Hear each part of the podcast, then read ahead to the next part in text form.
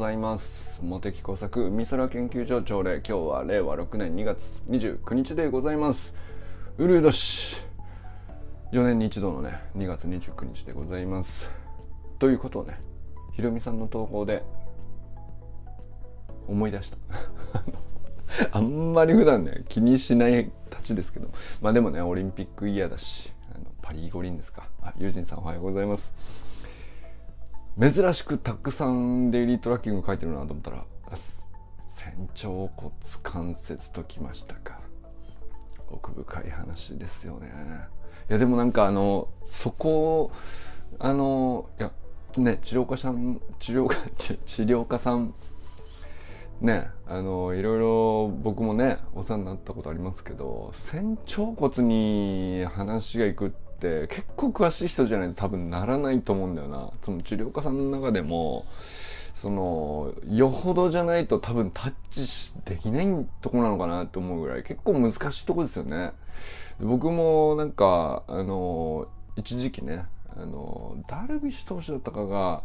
あのこの人にお世話になってるみたいな治療家さんの発信かなんかで仙腸骨はその要するに体の一番真ん中にある関節なんだけど、まあ、普段普通ね関節として意識しないんで硬くなってるとかあの引っ張ってるとか引っ張ってないとかほぼ認識できないんですよね。自覚できないっていうか。なのでまあそこ出発で不調をきたしていても原因をたどってそこまでたどり着けるって人がほぼいないという話だった趣旨だったと思うんですけどね。なんか僕もそれで結構一時期あの仙腸骨にどうやってアクセスするかとかあのいろいろ調べたことあったんですけど。まあでもユジンさんのあのなんていうかまあ分かってからの対処としてねあの非常に分かりやすかったですねあのレポートね。いやでもそのまあ、よほど硬くなってるというのは、まあ、よくあることなのかもしれないですけどうーんでもね多分それがこうちゃんと逆に少しでもあのうんまあ完全にね100点の状態でどういう状態か分かんないですけど、ね、少しでも上向いた状態を仙腸骨関節に対してアクセスできるっていうのが道筋が見つかったんだったらね。いやだなんだったらゴルフのスコアとか上がりそうじゃないですか。いやめちゃくちゃ重要だと思うよ。なんかあのそれこそ僕らがあのちょっと意識して少し気づけば分かる関節って言ったら、まあ、股関節ですよね。まあ、そこについてる筋肉が一番でかいからっていうのもあるし180度いろんな方向に向くんで、まあ、不具合も大きくなりやすいけど、まあ、結局うまくはまった時のパワーの発揮において一番効果が出やすい関節っていうのは股関節だよねっていうのは割とねこのサロンの中では結構ね何度も話題にしてきましたけど仙腸骨関節ね。これをついに 一緒に誰かと話せる日が来るとはちょっとあの嬉しいっすね。いや僕もまだ全然ねそのなんかうんちく言えるほどなんか知ってるわけじゃないんですけどいやあのー、10人中10人がみんな問題抱えてると思うんですよ多分。そのだけど10人中、うん、9.5人がほぼ認識できないと思うんですよね。自覚できないっていうか股関節の問題だったらあのまあ、腰に来たりハムに来たりだとかで、まあ、結構大きな筋肉が大きなこう痛みとか張ってるとかそういう信号を発するからあ問題あるんだなとかまあなんかみ、ね、見てもらってちょっとほぐしてもらったりとかすれば少しコンディション良くなったなとかって自覚できると思うんですけど仙腸骨関節はむずいと思うんだよねその辺がね。僕全然ピンとこないんですよなんかあのいろいろ調べていやどうやらこういう風になっていくといいらしいみたいなこと、まあ、だダルビダルビッシュ投手があのこういうなんかストレッチっていうのか動きっていうのかあの、まあ、こういうのをキャッチボールの前に必ずやってるみたいなのをねこうあの試しにやってみたり全然ピンとこなかったですね。ピンとこないけどまあでもでもやってよかったんだろうな。それもね。あのなんだろう。その動きやったからこれが治りましたみたいなエピソードは僕正直ないんですけど。ただまあいろいろやってみた中でそれもあってよかったんだろうなとは思ったりするかな。いやでもなんかあのまたねその一回こっきりって話じゃないでしょうから引き続き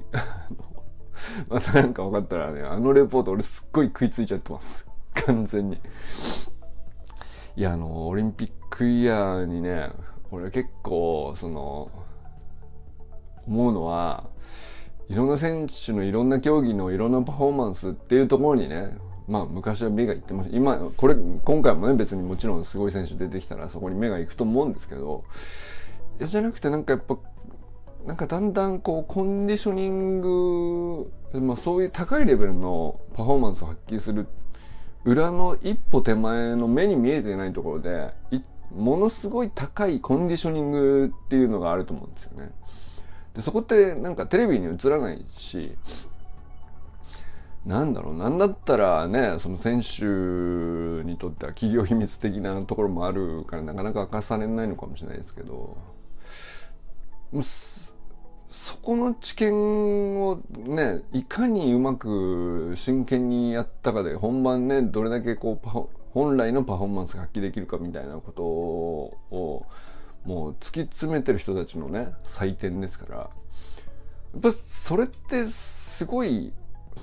そのコンディショニングの部分もねなんかあの科学的知見が押し上げられたりとかあのその役割すっげえでかいんじゃねえかなっていうね。だからあの言ったら F1 の大会みたいなもんであのそんなそんなスピード出さねえじゃん車っていうの。あの見て見てるとね、俺思っちゃうんだよ。思っちゃうんだけど、いやでも、まあ速いな、すげえな、かっこいいなとかって、憧れもありつつ、そんなスピード出さないじゃない？車ってっていう、思うんだけど、でも、あれを作ったり、あれでこう、しのぎを削って、ピットだ、クルーだ、あの、エンジンの技術はなんだかんだっていうのに、あの、向きになって頂点を極めようとする、底上げの技術によって、結局大衆車もね、あの、まあ、安全性能が高まったりとかさ、あの、操作性において、まあ、今までこう言われてたけど、実はこういう風にやった方が、あの、ハンドルも切りやすい上に、あの、安定性も高まるみたいなさ、そういう、なんか、あの、あんまり自動車うんちくも出してないんだけど、その、そういうのがこう降りてくるじゃん。その、 top of top でこここまでしのぎを削る意味あるみたいなレベルの戦いって一見するとあるんだけどそれ結局そういう人たちがこうね top of top でまあ裏方もト含めて top of top でさあのしのぎを削る世界で分かる最先端のおこぼれが10年越しぐらいにねあの一般庶民のね我々大衆の世界においてさあのまあ民主化されて誰でも使えるような状態になって、まあ、だからこれ結構みんな一緒だよね。あのスポーツで言えばコンディショニングがあってとかケアがあってとかあのまあ車の F1 からこう大衆車のレベルが上がってとかあとはだから AI とかもそうなんですよ結局ね。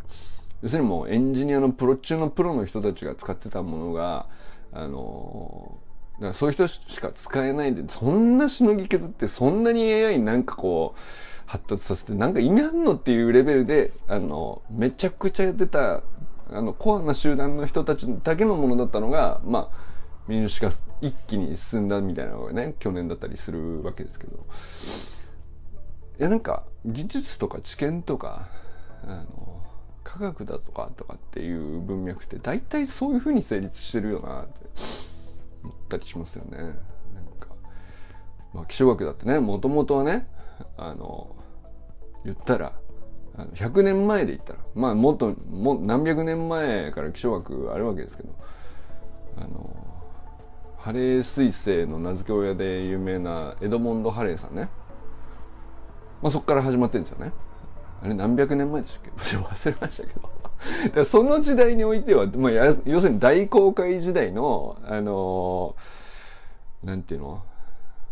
要するにいろんな、まあ、イギリスがね、あちこちに植民植民地作りまくってっていう時に、まあ、船であちこち出かけていく時に風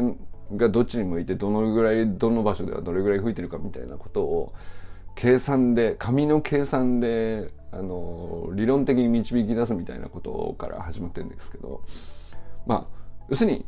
そういう意味では軍事技術の最先端だったわけですよ、気象学なんていうのは。まあし、もう相当な期間ね。だから今でこそあんまりそんな文脈もないと思うんですけど、まあでも今でもね、普通に、あの、人工衛星打ち上げるだとか、あの、軍事偵察衛星も含めてですけど、まあなんだかんだと、まあなんかこう、ミサイル一発飛ばすにしても、あの、弾道計算にしても、まあ、気象学なくして成立しないものばっかりですからね。まあそういう意味ではなんかもう軍事技術の一部って言われれば、まあ確かにっていうね。なんかそう、もうなんか、それ、切り離すっていうよりも、結局もう繋がっちゃってるんですよね。歴史的にね。あ、母さんおはようございます。なんかそういう側面ってなんか、あの、うん、結構あるんですよね。なんだかんだ言ってね。だから、その、やってる本人たちはね、トップアスリートの人たちは、その、これが僕らのパフォーマンスがいずれね、あの、ケア、ケアだとかコンディショニングの、あの、トップの知見が、いずれ世の中を良くするみたいなところまで思い描いてないと思うんだけどね。本人はもう本人のパフォーマンスを高めることに集中してるとは思うんだけど、でも結果的には、あの、それがこう10年後ぐらいの大衆の、まあ、科学的コンディショニングの知見のベースになっていって、ちょっとずつ世の中が進化していくみたいなことにね、こう、つなが、うん、誰かがつなげてるのか、あの、つながっちゃってるのか、あの、まあ、両方あるんでしょうけどね。なんか、それはすっごいこう、ここ10年でもいろいろ思いましたね、なんかね、野球界。例えば、なんかね、直くんとか周平さんとかはさ、あの野球界、これなんか歪みあるよな、みたいなところに関して。でも逆に言うと結構その歪みに気づく人がちょっとずつこう変えれる箇所に関しては、これは自分でもできんな、みたいなことをどんどんやってたりもするわけじゃないですか。なんかそれは、そうなんかすごい一歩一歩すごく小さい一歩でも間違いなく進んでることは間違いないですよねなんかね。それって結局なんか国際大会がたくさん行われるようになったりとかそれがねあの一部のテレビのチャンネルだけじゃなくてあの YouTube でもバンバンハイライトが流れるようになったりとか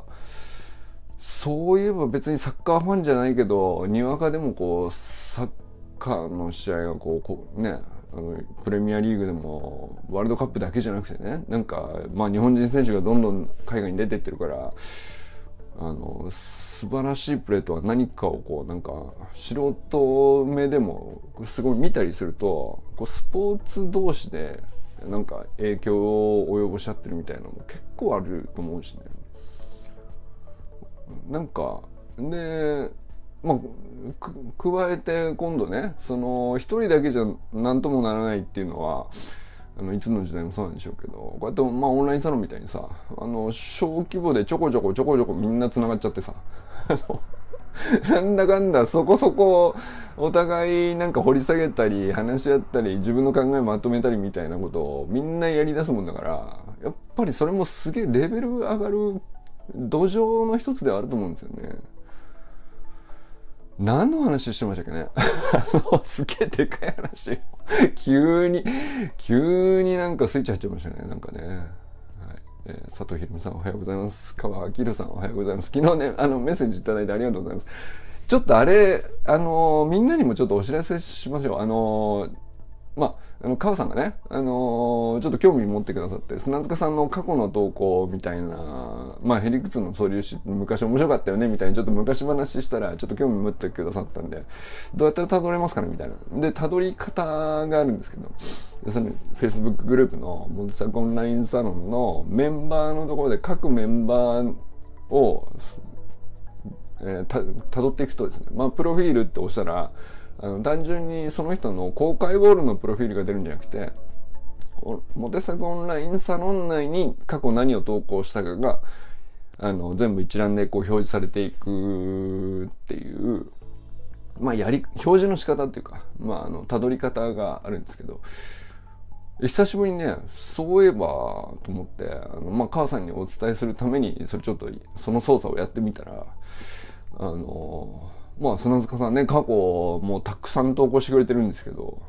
どれも、なんか すごくて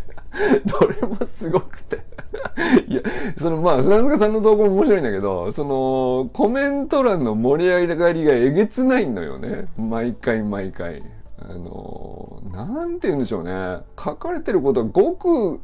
一般論に近い正論というか、こう、なんていうか、常識のある方だなというのを感じさせるんですけど。ただ、ただ、でもなんかこう、光の当て方と順序の妙なんでしょうね。なんかもう、ものすごい盛り上がってるのよ。毎回、あの、コメント欄が、角塚さんの投稿って。いや、不思議だな。不思議って言ったらあれですけど、あのそんな木をてらったひねったね、あのー、ここで落ちようとか、そういう、なんていうか、その類の投稿じゃないんですけど、みんな、あの、砂塚さんの投稿を読むと あの、考えが深まっちゃうっていうね。深まっちゃうと、なかなかそのコメント、逆にね、その、気軽にコメントを入れるっていうののハードルが逆に上がっちゃったりするもんだから、普通はね。なかなかコメント増えないんですよ、ああいう深い投稿ってね。だからこれがまたみんなうわーって書いてそのなんか言葉が引きずり出されるみたいな感じでさ。すっごい不思議なものを改めて見ましたけどねあのだから母さんもねいろいろいくつか読まれて「いやこれ響きましたわ」みたいなこういうメッセージくださってね いやなんかよかったあよかったなといやなんか過去の投稿でもうすごい過ぎ去った話なんだけどすごくなんていうかやっぱりこう閉じた空間の中でストックしとくっていうことが、まあ僕がね、あの、意図してたことなんで、その過去過ぎ去ったからもう関係ないではなくて、やっぱり過去の投稿一つ一つがもう全部僕にとってはね、資産だと思ってるんですよね。で、なんか、その所属してるメンバーにとっても僕はそうなるだろうと信じているんですけど、その、まあ、どれがね、資産として、そのように価値があると感じるかは、その人のタイミングにもよるし、何を考えているかとか、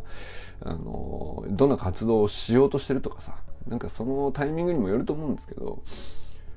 ただね、あの、絶対、あの、なんていうのかな、風化させないぞじゃないんだけど、風化させないぞはちょっと違うかな。ただ、あの、検索可能でたどれば、あの、確実に価値がそこに眠ってて、資産としてこう生き、積み立てて生き残るっていう、う、ものに必ずね、その、書いた瞬間はね、本人はそんなに力んでないかったりするもんなんですけど、必ずそうなるんで、っていうね、なんかそれをこう1年越しに砂塚さんの投稿とかあの久しぶりに見ましたけどそれすっげえ感じましたね。やっぱこういう風に開いて残してねみんなでワイワイやっといて、ね、当時は価値を残すぞなんてみんな誰も思っちゃいなかったんだけど書きたいこと書いてさあの思ったことをコメントしただけのやり取りなんですけどいや、ほんといい内容だなと思いましたね改めてなんですけどね。だからね、まあそれがね、母さんがこう1年後に入ってきた母さんがさ、いや、これ響きましたわ、みたいなこと言ってて、いや、やっぱりそうですよねって、あの、なんか、それ分かり合えたのすっげえ嬉しかったですよね。なんかね。いやまあ、たそのきっかけはね、たまたまその、この間、砂塚さんが京都駅大階段駆け上がり大会、いや、非常に楽しんできましたわと。まあ、いずれサロンでも報告しますよ。あ、久しぶりですねっていう。昔こういう投稿してましたよねっていう、まあそのね、下りで、昔どういう投稿があったんですかみたいな。あの、まあ母さんはね、本当に最近離れたばっかりなんで、ばっかりってももう3ヶ月、4ヶ月経ってますけどね。なんか、そそうするとね後から入ってきた人もまるまる1年以上前でどんなやり取りやったでしかもねなんだったらこうたわいもないといえばたわいもないという内輪のやり取りですよはっきり言ってね。内輪乗りを蓄積しといて第,、まあ、第三者とは言わんけどその後から入ってきてその時のノリを知らない人が見てもこれいいっすねって僕は思ってもらえるはずだと信じてたんだけど実際それ昨日起こってね なんかめちゃくちゃ嬉しかったね。あのいやといやそうだよねとあの全てのことはもう記録して残しておくべきだと僕は思っていてその一時情報を、まあ、加工して価値が出る場合もあるしあのねなんだろう加工しなくても生の状態でをこう数をたくさん集めることによってねあの価値が出るっていう場合もあると思うんですけどまあまあにしても一時記録を取っとかないことには何も起こらないからあのやっぱ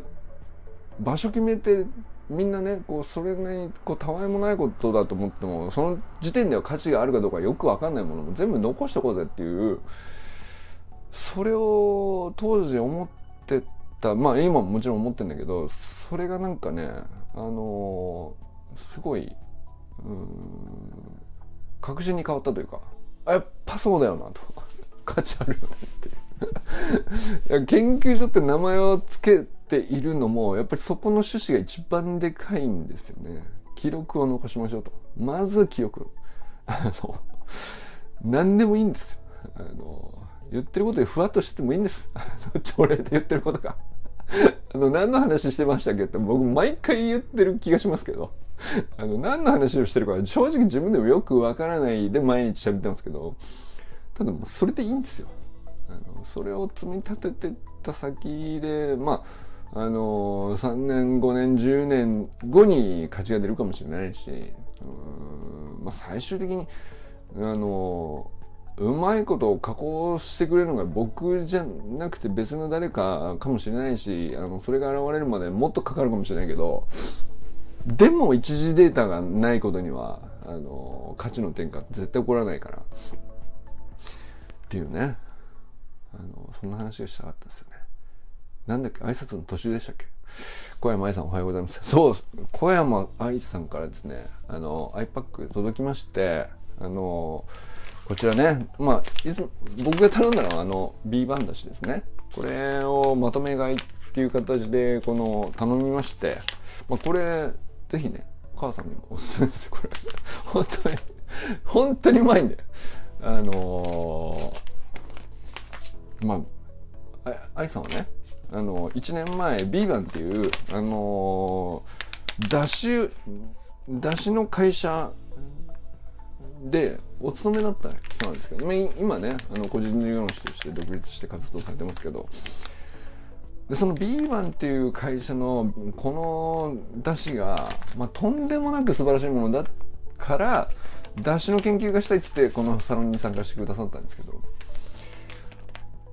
どそこまで言うならどれほどのもんだよっつって一回買ったら、ま、マジでめちゃくちゃうまかったっていうね。全然違うじゃねえかと今まで俺出汁って何だったんだろうっていうぐらいまあ本当うまいんでこれ一回試してみてください。別に Amazon でも売ってるし愛さんから直接借りてもいいと思うんですけど。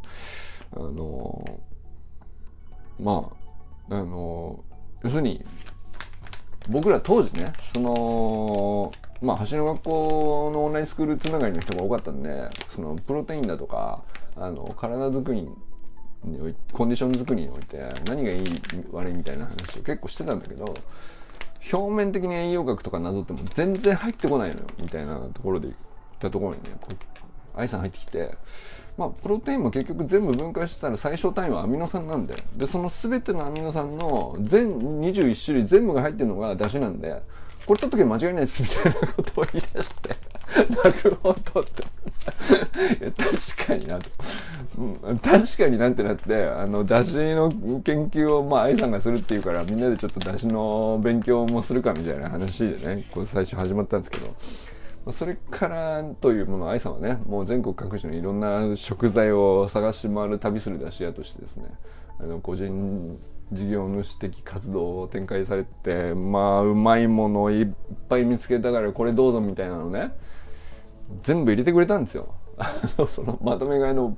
箱の隙間がいっぱい開くから。でこれが僕一番やっぱり好きなのがこの町田市のもんですね、まあ、これは別にあの 町で行ったら売ってるらしいんですけど。300円か400円か、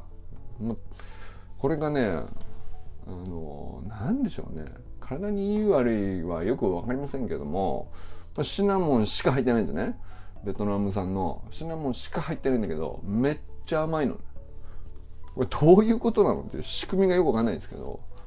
めっちゃうまいんですよこれ。ストレートでねこれ飲むだけで。めちゃくちゃうまいんでこれこれ入れてくれましたね。あのありがとうございます。これでおすすめです。であとはですねあの醤油入れてくれたんだなと思って。あ調味料入れ調味料つながりで醤油入れてくれたんだなと思ったらこれねあのビシオって書いてひ塩か。ひしおって書いてある。これ醤油の小の字を訓読みするとひしおと読むらしいんですけどこれ何すか？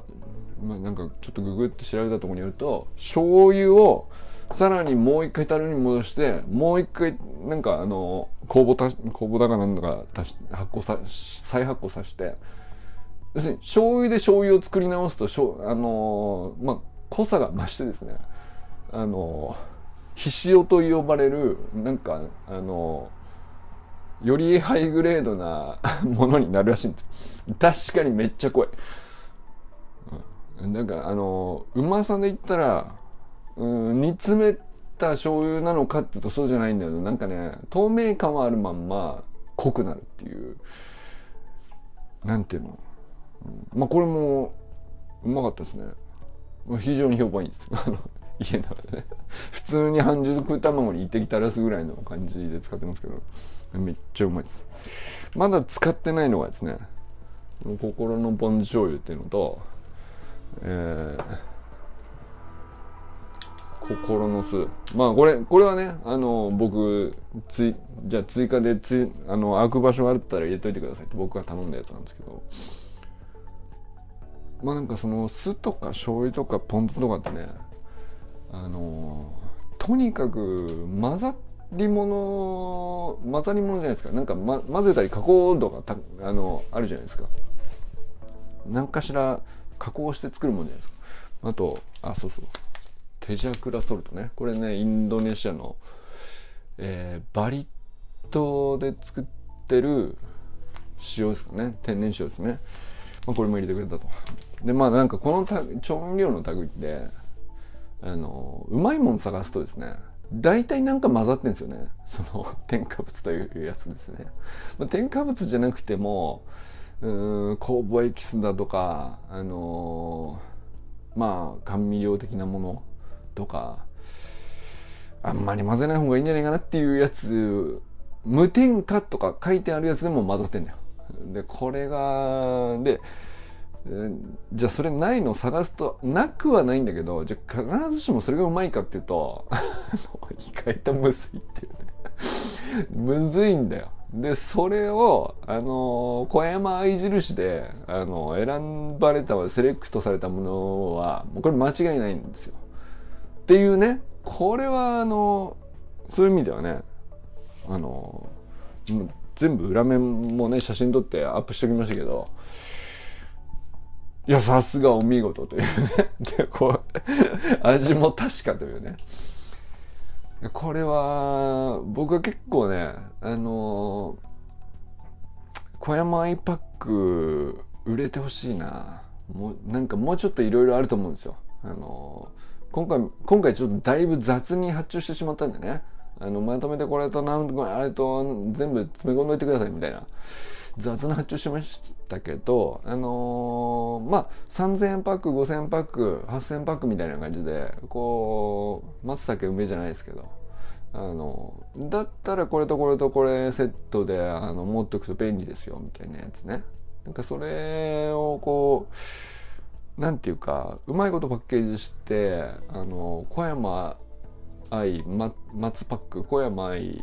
竹パックみたいな そのそれ結構ね商品として面白いんじゃないかなと思いましたけどね。でなんか本当に日常的に使うもんばっかりだから調味料ってね。でなんかその選ぼうとするとねちょっと気にしだしたら裏面気にしだしてこれが入ってるあれが入ってると同時にうまくあってほしいっていう。両方満たそうと思うとねもうなかなかの難易度なんであっちこっち探し回ってもう一回店入って裏面全部チェックしてたりするともう1時間軽くかかるからね醤油1本買うのに。それがねこれはマイパック買買っとけば間違いないみたいな感じになるんでね。これは俺ちょっと未来を見た感じしましたよね。何の話でしたっけ？何の話だったっけ？忘れましたけどありがとうございます。届きましたよと。いうご報告でしたね。あと佐藤直君のスタイフアップされてました。あのー、忘れた。あのー、ちょっとまだちゃんと聞いてない。ごめん。おはようございます。山田友人さんおはようございます。中村修平さんおはようございます。周平さんがねあの朝食写真アップしてくれてましたね。あなんかいい朝食ちゃんと撮ってんなと思って。出張先でもさすがこれやっぱりあのビュッフェスタイルとかだとねもう選ぶもんね悪いものを選ぼうと思えば悪いもの選べるしあの取るべきものを取ることもできるんですよね意外とね、うん、プラスちゃんとプロテインみたいなね。で僕も結構ね出張先で食事みたいなのを最近どうしようかなと思ってたんですけどまあそう。あのとにかく野菜を何とか手に入れて野菜と米だけ食べといてあとプロテインは自分で何とかするっていう、まあ、これは僕もなんかこう路線一緒だなと思ったんですけどそのまあなんかあのね売ってるプロテインでも全然いっちゃいいんですけどもう僕はね持ってってますね。前回出張あたりから。前回の沖縄出張からね。これっす。僕はね。あのこれは岡部友さんっていうあのトレーナーさんがあのプロデュースしてるプロテインなんですけどめっちゃうまいです。あの割高ですけどあのグラスフェットの牛のプロテインですね。でこれまああの乳製タンパクの中でもなんだっけ W なんだっけなあの乳糖が入ってるやつと入ってないやつがあるんですよ。プロテインって。で乳糖が入ってるやつだと、まあ、ちょっと量を取った時にお腹下しやすいんで乳糖不対症の人はね。これはねそれがないんですね。めちゃくちゃあの飲み味も最高だし。あの、まあ、コーヒー入ってるんで午前中に絞られるっていうね。あんまりちょっと夜の飲むのはっていうのはありますけどこれは僕の中でもうね割高でもそれだけの価値あるなっていう。なんせ味がうまいです。これをね使ってますね。で出張先もこれ持ってきます僕は。あのー、シェイカーとこれをもうもうなんかこれさえあれば要するに逆にあのー、他のものは多少ねたまになんか外食もあるじゃないですか。たまにちょっとあのギルティーなものを食べてもまあ許すっていうねことにしますね。あとここっちはね結構割あのえっとなんだっけいくらだっけ？600g で5000円ぐらいするんですよ。結構高いんですこれ普通のなんかあのザバスのプロテインとかの倍ぐらいすると思う。だけど、まあ、グラスフェットにはとりあえずこだわってきたよねっていうのでいくとグラスフェットなだけで割と割安のやつはあるんですね。これは結構安かったです。これ1キロ入ってて数千3000円ぐらいのまあ普通のプロテインの袋大袋のプロテインの値段なんですけどこれはあのグラスフェットでこう裏面見てもですねあのいろんな混ざり物が基本的に入ってないっていう。よかったですねこれ。あのなんだっけ。ただえ、ー、と乳糖が入ってる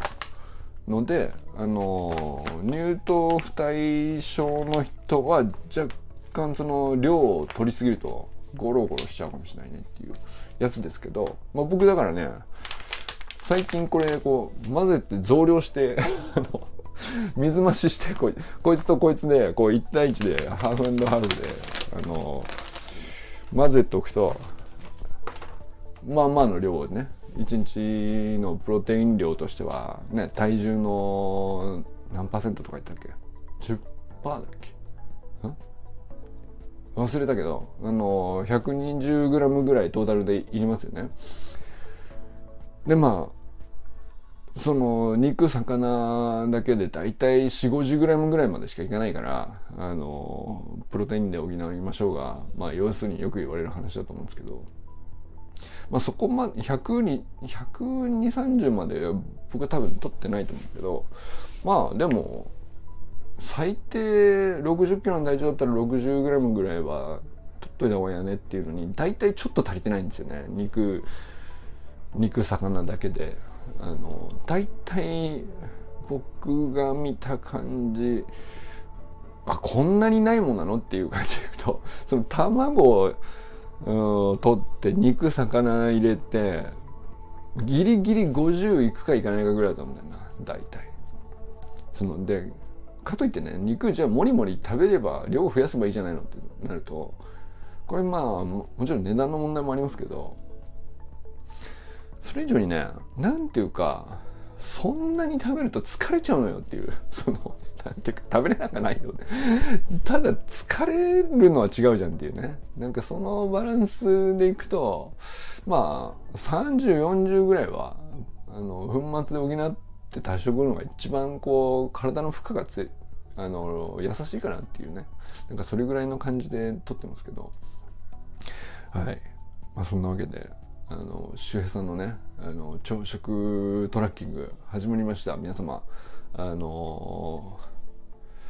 そうですねなんかレスポンスがあると続きやすいと思うんであの今日もうまそうですねと あの、愛さんが、そうそう、そういえば、プロテインの Q&A を愛さんが乗っけてくれてたんですよね。そうそう、ああいうなんかプチ情報とか、これ、俺はこれ飲んでますとか、これ好きですとか、あの、これもうまかったですよとか、ああいうのを、あと、俺もブロッコリー好きですとか、なんかその、その、ね、あの、コメント欄のレスポンスもね、ぜひね、皆様ぜひしていただけるとですね、周平さんの朝食トラッキングが続くと思うんで、ぜひご協力よろしくお願いします。えー、寺石ゆかさんおはようございます。清水信之さんおはようございます。山本健太さんおはようございます。森本あかねさん、全くん、かんくんおはようございます。砂塚森忠さんおはようございます。ということで今日も皆様どなったとおられますでしょうか今日も良き一日をお過ごしください。川さんありがとうございます。ゆうじんさんありがとうございます。じゃあね